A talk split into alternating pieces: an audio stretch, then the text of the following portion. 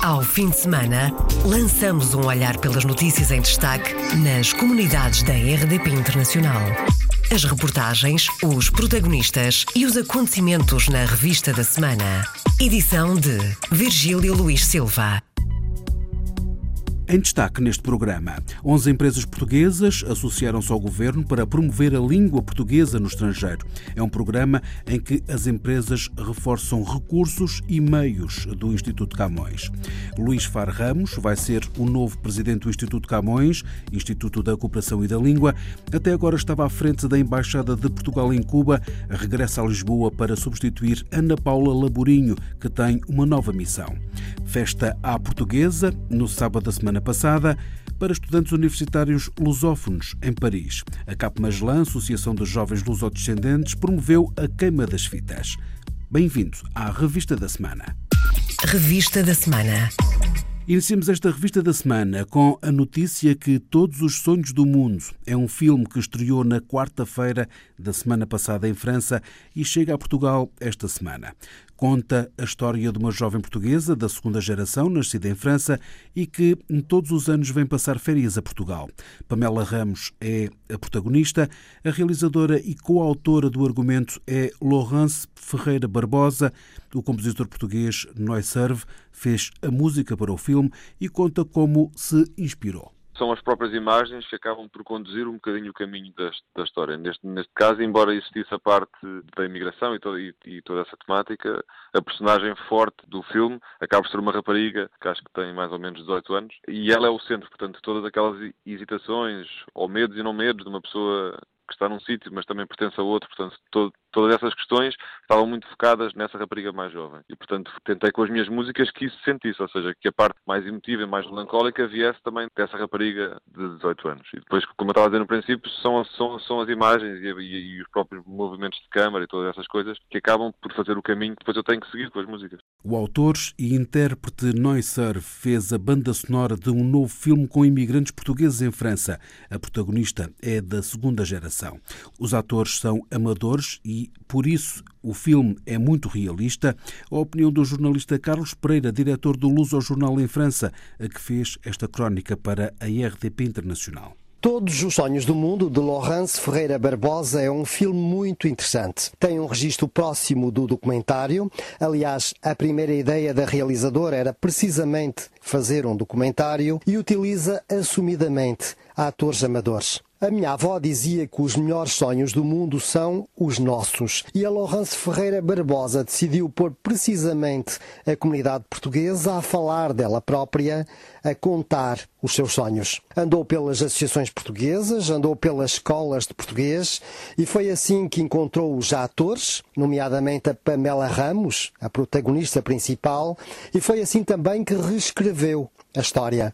Laurence Ferreira Barbosa não tem frequentado a comunidade portuguesa de França, mas tem desde sempre um produtor português, o Paulo Branco, e já participou noutros filmes portugueses, como por exemplo recentemente Voltar à Terra, do João Pedro Plácido, com quem assinou o argumento. A relação da realizadora com Portugal está clara no filme.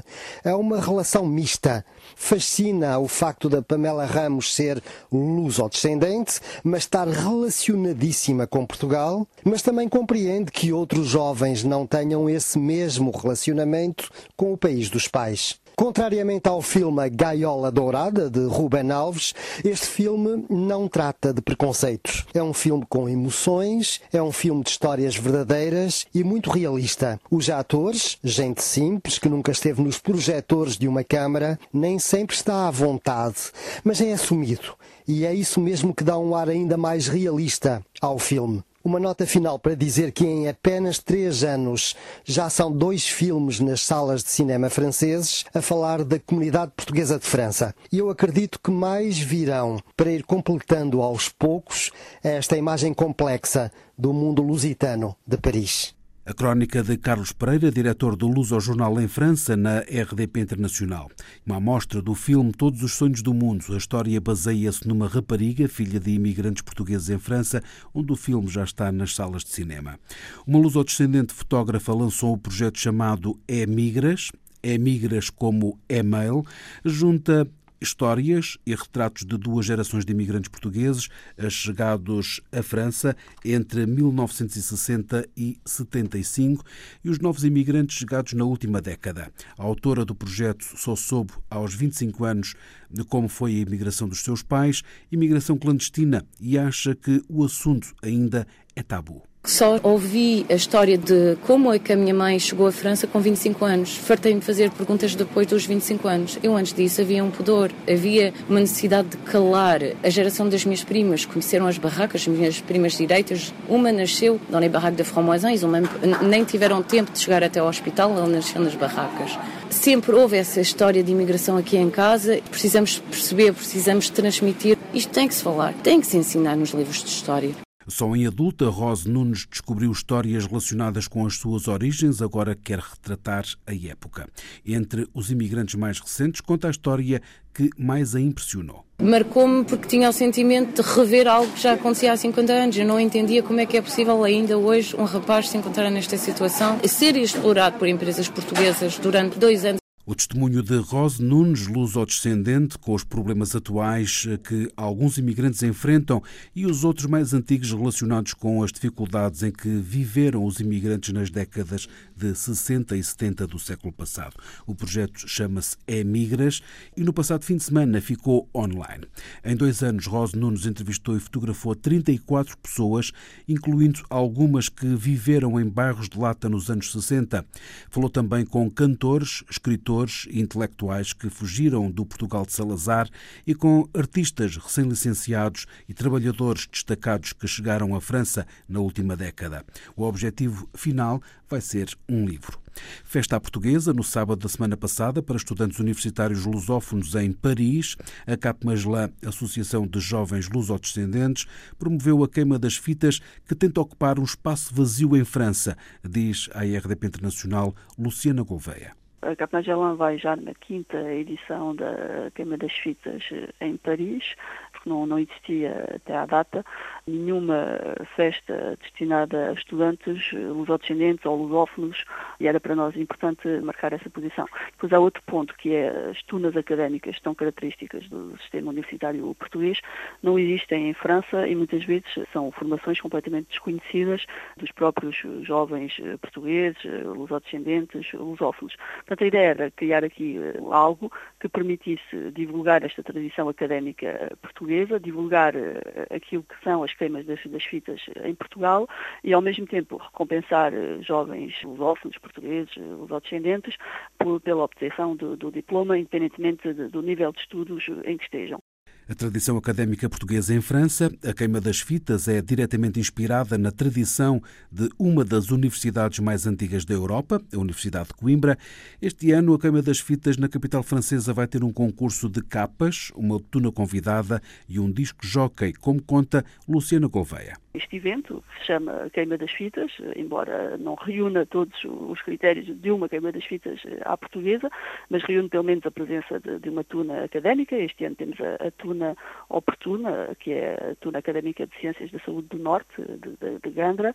Vai ter música com um DJ e todos aqueles pequenos pormenores que são característicos das queimas em Portugal, capas académicas. Temos um concurso para fazer ganhar aqui aos jovens capas, os emblemas que são cozidos nas capas capas também com, com o nosso logotipo e eh, não esquecendo a parte de, do diploma, portanto um diploma que será entregue também aos 300 jovens que são esperados no evento. 300 jovens que vão ter bar aberto? Bar aberto com limitações no que toca ao álcool, porque aqui é uma das preocupações também e uma das lutas da Associação, nomeadamente com uma campanha de prevenção e de segurança rodoviária levada a cabo todos os anos. Portanto, bar aberto no que toca a softs uh, e limitado, muito limitado no que toca a álcool. Luciana Gouveia. Um dia animado, queima das fitas à portuguesa, adaptação à realidade francesa para celebrar o fim de um ciclo e o início de uma nova vida para os estudantes lusófonos. São cada vez mais procurados os cursos de português nos Estados Unidos e a Califórnia não é exceção. São principalmente jovens da terceira geração de imigrantes que querem aprender língua e cultura portuguesas. Constatação de Dinis Borges, professor universitário e cônsul honorário de Portugal em Tular A maioria dos jovens que estão nas aulas de língua e cultura portuguesas aqui na Califórnia, e particularmente no ensino público e também no ensino privado, no nosso movimento associativo, são já netos de imigrantes que não falam português, falam muito pouco, mas há um grande interesse pela língua portuguesa, pela cultura portuguesa e até um grande interesse pela cidadania portuguesa. Como consulário, recebo cinco, seis chamadas telefónicas por semana, no mínimo, pessoas eh, lusodescendentes, maioritariamente de geração, que os avós foram imigrantes e que querem ser portugueses também. Maior interesse pela língua e cultura portuguesas dos netos dos imigrantes, muitos querem mesmo obter a nacionalidade portuguesa. Dinis Borges explica o aumento do interesse, neste caso, na Califórnia pessoas já não falam português em casa, infelizmente, mas querem que os filhos aprendam português e, portanto, deve-se primeiramente a esse aumento. Pessoas já estão também mais bem colocadas dentro do sistema americano, fazem a sua voz ser ouvida nos distritos escolares americanos, querem que os distritos escolares tenham a língua portuguesa como têm outras línguas e, portanto, esse é um fator para o crescimento. O outro, jovens que são descendentes ou imigrantes de países latino-americanos que são fluentes em espanhol e querem aprender português para para serem trilingues, o que é ótimo. Eh, neste momento, a maioria das escolas públicas da Califórnia tem entre 30% a 40% dos seus alunos de origem hispânica, o que é uma mais-valia para os cursos de português. Denis Borges, professor universitário e cônsul de Portugal em Tular, em declarações à RDP Internacional, está a aumentar o interesse pela aprendizagem do português na Califórnia e mesmo pela obtenção da nacionalidade portuguesa. Em França, há cada vez mais alunos a fazerem exames de português, conta Hilda Nunes, professora de português e de francês em Paris. Cada vez eu tenho mais alunos que passam o exame do BAC em português, língua LV1, LV2 ou LV3. Há 15, 20 anos atrás, os meus alunos tinham vergonha de serem de origem portuguesa. Hoje em dia já não, já reivindicam as origens portuguesas. Hilda Nunes é professora em Paris e é também presidente da Associação Memória Viva, uma associação fundada há 14 anos para não deixar esquecer a imigração portuguesa em França. A associação Desenvolve trabalhos na recolha de testemunhos, criação de arquivos, apoio à investigação, organização de exposições e projeção de filmes. Apesar das iniciativas, Hilda Nunes acha que a maioria dos portugueses em França são invisíveis, como no passado. Os portugueses de França são invisíveis. Eu às vezes costumo acrescentar isto, talvez porque não façam distúrbios como outros, mas o português foi sempre visto como trabalhador, que aceita tudo e mais alguma coisa e não contesta. Não é o caso de todos os portugueses, mas não nos viram com as forças, competências, com ambições, etc. Nós sabemos todos quantos portugueses são numerosos em França e quanto eles trabalharam e foram ativos e trabalharam na reconstrução da França e da sua economia. E, no entanto, consideramos a ser a imigração portuguesa invisível. A opinião de Hilda Nunes, presidente da Associação Memória Viva e professora de português e francês em Paris. A Associação Memória Viva está atualmente a produzir documentos audiovisuais que serão colocados numa mala.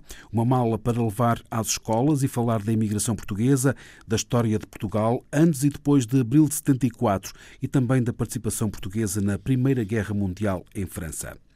Luís Faro Ramos vai ser o novo presidente do Instituto Camões, Instituto da Cooperação e da Língua. Até agora estava à frente da Embaixada de Portugal em Cuba.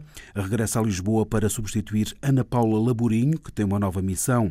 O anúncio foi feito pelo Ministro dos Negócios Estrangeiros. A professora Ana Paula Laborinho eh, terminará as suas eh, funções no Instituto Camões no próximo dia 30 de outubro, porque a partir de 1 de novembro é responsável pelo lançamento do escritório da Organização Ibero-Americana em Portugal eh, Portugal e uh, será substituída. O próximo presidente do Instituto Camões é o embaixador Luís Faro Ramos, atual embaixador em Cuba, que regressa a Lisboa para ocupar esta função. Declarações em Lisboa do Ministro dos Negócios Estrangeiros na apresentação do programa Empresa Promotora da Língua Portuguesa, onde 11 empresas portuguesas associaram-se ao governo para promover a língua portuguesa no estrangeiro. É um programa em que as empresas reforçam recursos e meios do Instituto Camões e que vantagens têm as empresas em participar neste programa. A resposta do Ministro dos Negócios Estrangeiros, Augusto Santos Silva. Serem empresas promotoras da língua portuguesa é um elemento que as distingue, como também é um elemento que as pode valorizar, designadamente nos seus mercados de exportação e não apenas nos mercados de língua portuguesa. Em segundo lugar, podem beneficiar de uma via verde no acesso aos serviços do Instituto Camões quando precisarem de organizar, por exemplo, cursos em língua portuguesa para os seus funcionários. Têm também a possibilidade de beneficiar dos serviços que a rede externa do Ministério dos Estrangeiros e a rede externa da ICEP lhes eh, garante no quadro da diplomacia económica. Augusto Santos Silva dá um exemplo prático de como as empresas podem ajudar a promover a língua portuguesa em troca de alguma publicidade. Uma empresa que deseje, por exemplo, financiar uma cátedra uh, do Instituto Camões uh, pode associar a sua marca a essa cátedra. Augusto Santos Silva desafia todos os empresários portugueses a aderir a este programa, onde quer que se encontrem. A RTP, Rádio e Televisão de Portugal, está entre as empresas aderentes. Gonçalo Reis, presidente desta empresa, explica que a missão da RTP é divulgar e produzir conteúdos. A RTP, tanto televisão como rádio, desempenha um papel de promoção da língua portuguesa numa série de matérias, ou seja, através de conteúdos, através de programas, através da nossa presença no internacional, no África, de edição de livros também. E também faz todo sentido que nós sejamos parceiros destas iniciativas, porque a RTP, tanto televisão como rádio, nós somos um veículo de divulgação destas iniciativas a RTP como empresa promotora da língua portuguesa num programa do governo. Paulo Marques foi eleito vice-presidente da Câmara de Aulnay-sous-Bois, em França. Paulo Marques diz que o facto de ser dirigente associativo facilitou-lhe o caminho para este novo cargo e explica porquê.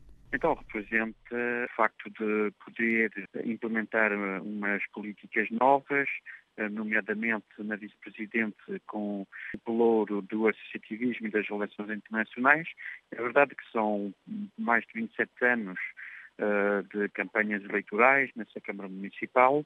A meio mandato, o Presidente da Câmara quis que eu pudesse assumir uh, o pelouro do associativismo uh, como vice-presidente e não somente como conselheiro municipal delegado, o que me permite estar muito mais perto da realidade associativa e também por ser dirigente associativo, o Presidente da Câmara, Bruno Bexiza, quis pôr e alcançar o facto do papel preponderante do associativismo em Aulnay-sous-Bois. Paulo Marcos diz ainda que em Aulnay-sous-Bois existem várias associações portuguesas, entre as 800 que existem naquela cidade. Há uma associação que é das mais antigas, que vai festejar 45 anos em Aulnay-sous-Bois, é a Associação Cultura Portuguesa de Aulnay-sous-Bois e o Grupo Etnográfico Rosa dos Ventos, que efetivamente, pela sua componente, eh, permitiu, através de várias campanhas de recenseamento eleitoral local, eh, que seja esta uma das maiores cidades, das 100 maiores cidades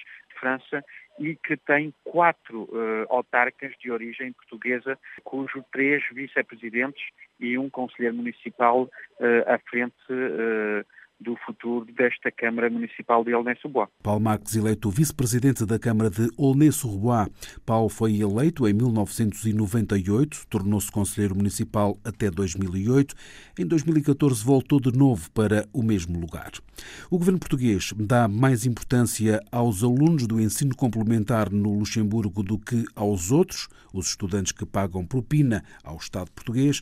A constatação é de Teresa Soares, do Sindicato dos Professores das Comunidades Lusíadas No final de uma reunião na quarta-feira com o secretário de Estado das Comunidades. O senhor secretário de Estado disse-me que ia agora visitar uma, uma escola, que ia ver uma aula, eh, mas que era do ensino complementar. Eu disse, então, e porquê que o senhor não vai visitar aquelas escolas em que estão lá alunos desde o primeiro ao sexto ano, todos na mesma sala, a selecionados conjuntamente e ainda por cima a pagar propina? Os senhores só gostam de mostrar aquilo que acham que é bonito para a opinião pública, mas eh, infelizmente temos aqui muitas condicionantes negativas e essas os senhores não gostam de mostrar. E realmente é pena. É pena porque se dizer a verdade em relação a este ensino, desde a exploração dos professores, à discriminação a que os professores estão, estão sujeitos em relação aos professores em Portugal.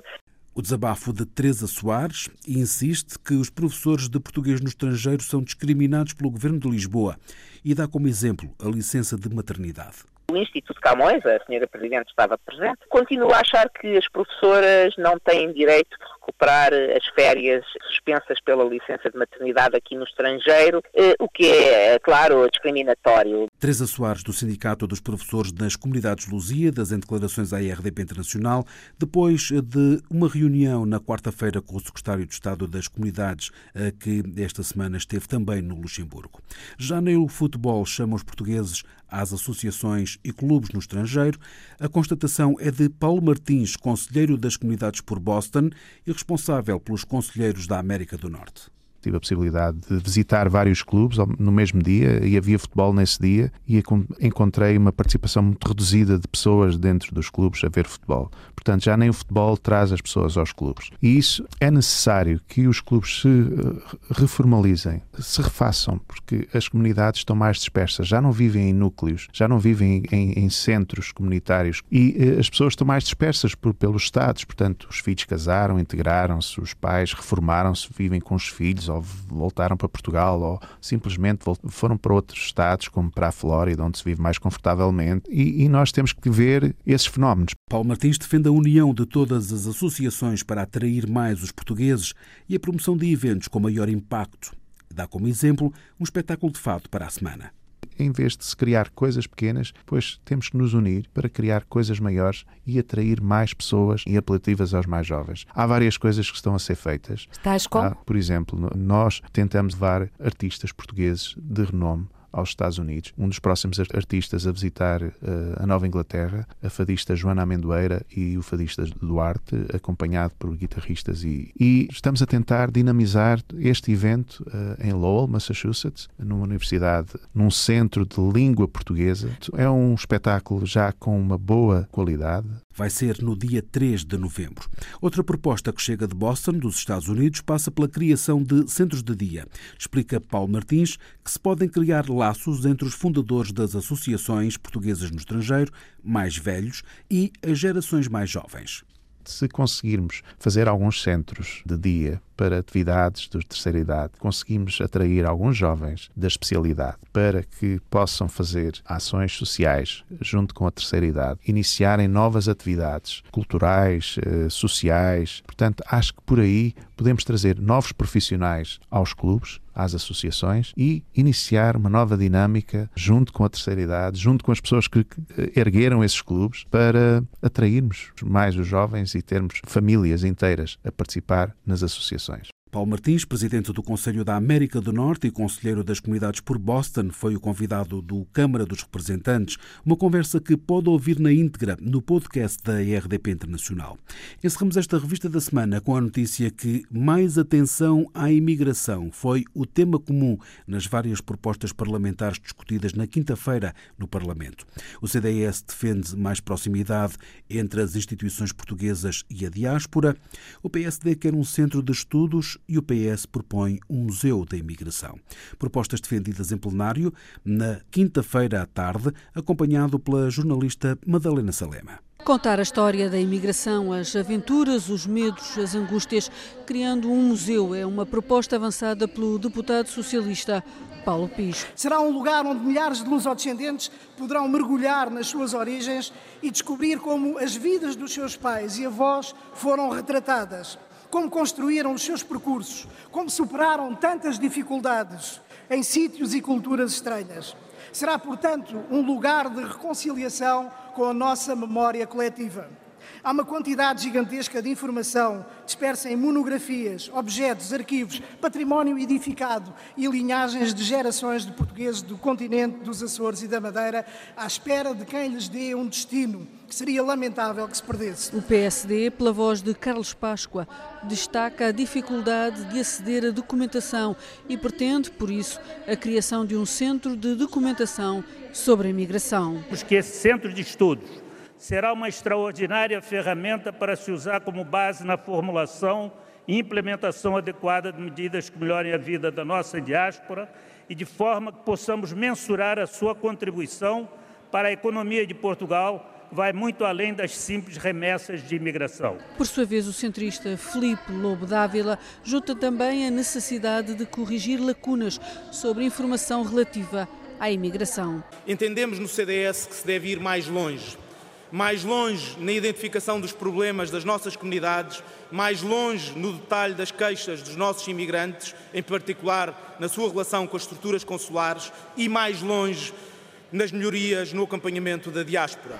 São recomendações feitas pelos três partidos ao Governo e apresentadas na Assembleia da República. O debate parlamentar na quinta-feira, em Lisboa. Fechamos assim esta revista da semana. Ao fim de semana, lançamos um olhar pelas notícias em destaque nas comunidades da RDP Internacional. As reportagens, os protagonistas e os acontecimentos na revista da semana.